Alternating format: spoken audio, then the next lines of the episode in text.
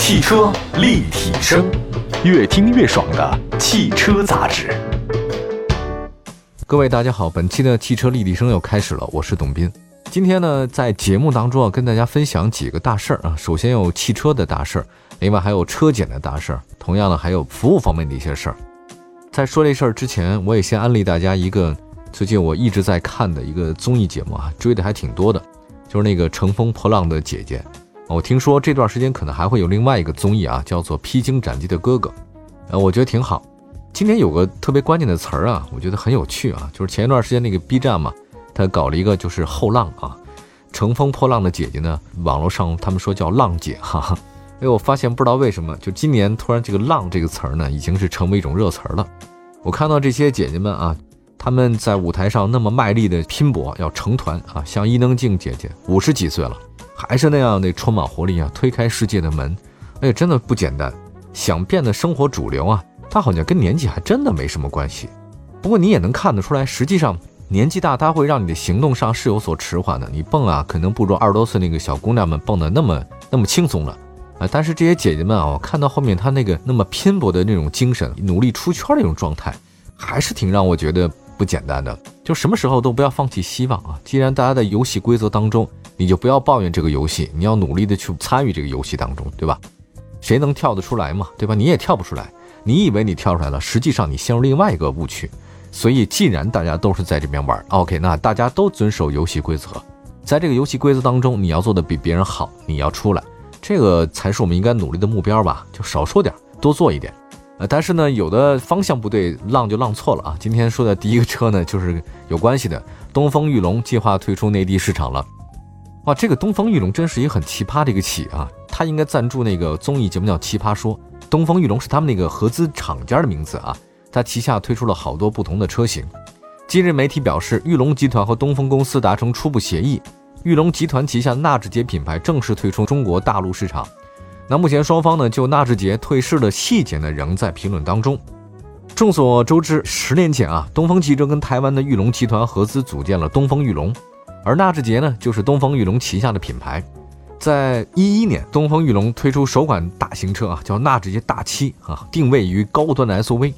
它当时配置很高啊，空间也很大，受一些消费者的喜爱。当时两年的时间，东风裕隆实现盈利了。所以那个时代的话呢，二零一二、一三、一四那几年，纳智捷是东风公司势头最猛的那个自主合资品牌。呃，但是好景不长，一四年开始以后呢，研发停滞啊，产品推出迟缓的东风裕隆就被边缘化了。到二零一六年，东风裕隆甚至成为东风集团内部亏损最严重的板块之一。这个双方股东啊，他好像也有增资计划啊，就是加强品牌吧，呃，产品也得发展呐，但是依然没有挽回纳智捷的这种颓势。数据呢，那太糟糕了。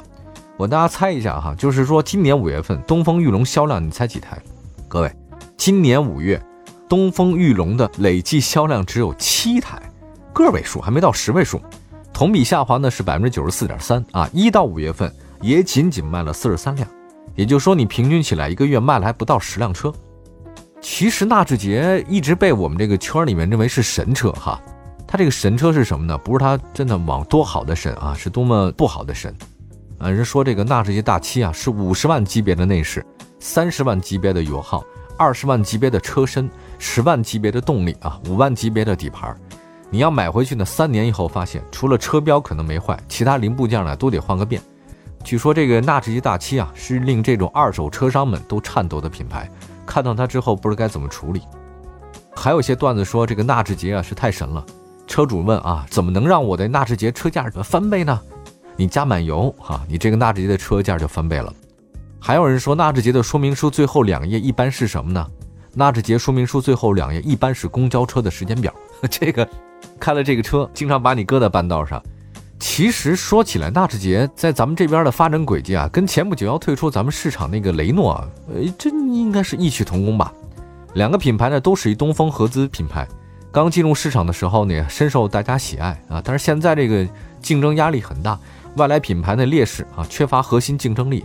也不了解我们这边人的喜好啊，不愿意改变，那导致这些品牌像雷诺啊、像纳智捷啊这个品牌就被市场抛弃嘛？因为你不了解我们要干什么，对吧？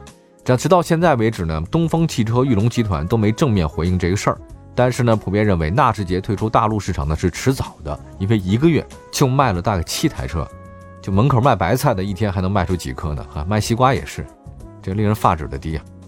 好吧，下一个再说说这个滴滴自动驾驶服务上线啊，这个六月二十七号，上海智能网联汽车规模化自然示范应用启动了，滴滴出行首次面向公众开放了自动驾驶服务。大家呢可以通过这个滴滴 app 呢往线上报名，审核通过了以后呢，你能在上海自动驾驶测试路段免费呼叫这个自动驾驶车辆呢进行这种试乘的一个体验。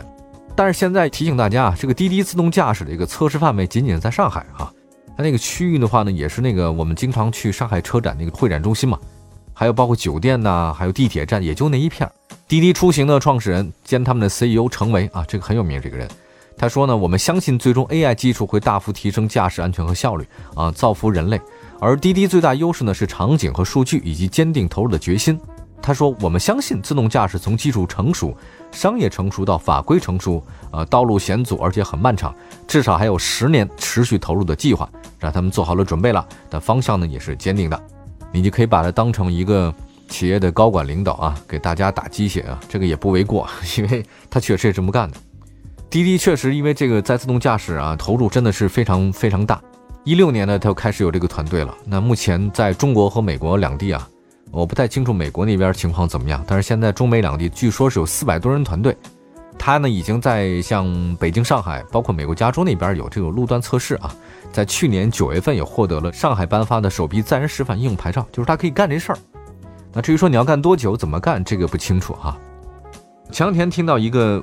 我一个好朋友，他们是专门做这个汽车测试啊，或者说是研究这方面的人吧。我问他，我说无人驾驶你怎么看啊？就是聊天嘛，喝酒时候。他说，其实要说国内无人驾驶做的最好的，那就是百度啊、滴滴啊，就这两三家，也不是很多。呃，谁都明白，这个无人驾驶其实难度不是特别大啊，难在哪儿呢？就社会认同，还要包括道路啊、法规什么的这种认同。但是说你要说这十年、二十年，他也不敢讲。他说：“其实现在滴滴这个无人驾驶已经通过了图灵测试了。”哎，一听这个我就很意外。哎，我说，无人驾驶也都通过图灵测试哈？大家都知道图灵测试是什么吧？对吧？这个不用那么复杂讲了。简单说，一个人呢，你在不接触对方的情况之下，你通过一种打字对话呀等等什么都可以和对方进行一系列的互问互答。那如果在很长的一段时间当中啊，你没有办法依据这些问题判断对方是人还是计算机啊，那么你就。可以认为这个计算机具有同人相当的智力啊，就是聊天嘛，但聊来聊去，哎，那他就通过图灵测试了呀，对吧？类似这样的好莱坞电影很多哈，不再讲了。呃，推荐一个大家看，一看就知道叫《机械姬》啊，这个前两年是十大优秀影片之一啊，年度的《机械姬》啊，很好看。那么据说这个滴滴它怎么通过图灵测试呢？就是说有人呐，你在那个车里面你坐着，你不用管，一次呢是滴滴自动驾驶，一类是人类驾驶，你两次体验下来。就是你分得清楚哪次是人类驾驶还是哪个是自动驾驶的吗？你根本分辨不出来。这就意味着滴滴自动驾驶呢，已经可以在部分的环境之下提供一般人类司机达到的驾驶体验，对吧？飙车还是不可以。而自动驾驶通过图灵测试了，这个啊，还是让人很意外的。高科技啊，这吓死人呢。好吧，那个休息一下啊，一会儿再跟大家说说您的车辆年检的事儿啊。这最近世界大变化呀，非常多。一会儿回来。汽车立体声。您的爱车情报站，会新车，私车定制，会买车，会客厅大驾光临，庖丁解车，精准分析，会拆车大师来帮您会用车，自驾上路会玩车，我们都是汽车人。继续回到今天的汽车立体声啊，跟大家说汽车方面的几件大事儿。刚才说了一个自动驾驶通过图灵测试啊，这个还有个东风裕隆这个神车打算退出咱们内地市场。那再说一个年检的事儿吧。国家标准化管理委员会日前发布了最新车辆的年检标准，并且在明年一月份正式实施。虽然呢，这个目前距离正式实施还有一段时间，但新标准呢能看到这次年检改革呢有较大的改动。那事不宜迟啊，我们赶紧说说。大家以前对这个验车的时候吧，不太注重轮胎啊，以后会有了。以往年检虽说你会检查，但也就意思一下。未来轮胎的检测会被要求使用这个轮胎花纹深度计测器啊。如果你那个轮胎的磨损很严重，该换了，你就通不过年检了。那么你要说这个轮胎花纹深度，大家该怎么去判断呢？这个倒也简单，就是每个轮胎上都设有胎面的花纹磨损指示线，它那个中间的凹槽处呢有个梯形的凸起的一个小地方啊，这个轮胎侧壁呢有三角形的磨损标准线，你这两处没有被磨损到，那就安全的；磨损了，那就是不安全的。这我曾经做过非常多这个轮胎节目啊，就不用讲了。我这个对我们私家车其实还好啊，对于大车来讲的话，因为大车那个轮胎呀，一下换着十几个，它往往它不会说每个轮胎都给你弄好，它有几个关键轮胎它是很新的啊啊不错的，但其他几个轮胎是光头胎啊，所以这个对于大车来讲的年检是不太好过啊，因为我知道很多大车它为了降低成本啊，就有时候它确实比较有其他一些手段。第二个呢，就是新增车辆举升装置啊，这个举升起来得看你底盘了，你那验车厂得有。还有一个新增汽车的轴距检测，这项规定呢是限制部分车主为了增加车内的豪华空间或增加动力，或者你增加越野性的啊，私自加长或缩短轴距。但是它取消一个什么呢？它取消一个电子手刹检测。哎，汽车检测厂的这个员工哈，原来有个段子嘛，您要是开法拉利啊或者兰博基尼啊，就是要不就玛莎拉蒂什么的，你还别说兰博基尼，玛莎拉蒂啊或者保时捷，您就开这个车去年检，他们一发现你这车来了。基本上他们都呲牙花子，哎呀，这车谁捡呀？反正让那个业务最好的来捡捡吧，那意思一下，不敢轻易的去捡你这个车都。换句话来说，现在车辆的技术啊，真的是日新月异啊，电子设备极多，导致很多那个验车厂他们的这个检测员们，实际上也没有开过你这些车型，他很多功能他也不知道，那那个功能吧，他也不清楚，尤其进口的，或者说一些特殊装置，他说这个怎么验的，他也不清楚。比如说嘛。电子手刹，就上次我验车了以后啊，大概验完车，把我那个车放在停车院里了哈，您可以去了，走吧。然后您通过了，拿车票出去了。可我一点火，结果就发现屏幕哒哒哒哒哒出现三四个警报标志，一个轮胎的，还一个是什么来的？反正就是说你没毛病，但是你这有问题，还有什么胎压的问题啊？呃，什么刹车的什么这问题，反正好几个。但我得开走啊，你不能待着呀。开走之后，我马上开到了那个汽配城。我到了汽配城以后，我说师傅，您帮我看，我刚验完车，我这个手刹说什么有问题啊？我那个轮胎好像胎压有磨损有问题，我刚检完车怎么会这样呢？他居然合格了。只见那个当时那个给我检测那师傅微微一笑啊，刚验完车吧，都这样。拿那个电脑啪啪一刷，没事了。他说那帮验车的人呢不太会验，搞不清楚，尤其是电子手刹。他说他们经常弄得乱七八糟，然后结果出现一大堆故障码。这次呢，二零二一年的一月份呢，将会有一个。取消电子手刹检测了。其实像我一样，后来我去那个网上论坛查一下，发现很多人抱怨说，这个检测车辆刹车的时候就卡在哪儿呢？这个电子手刹这一栏。由于这个项目呢，还是沿用传统机械手刹的那套检测方式，即使行驶途中拉起这个电子手刹，这种操作很容易造成系统冲突，造成电子故障。所以在新的规定当中，将不再检测电子手刹这个项目了。你看看，哎呦，毁车呀，真的特别的毁车。我觉得这个特别好，因为我深受其害啊。检测厂你都这样了，你也不知道该找谁说理去。你车你出了很多故障灯，你也很心疼，可是你也没有别的更好的办法，对吧？就是这样。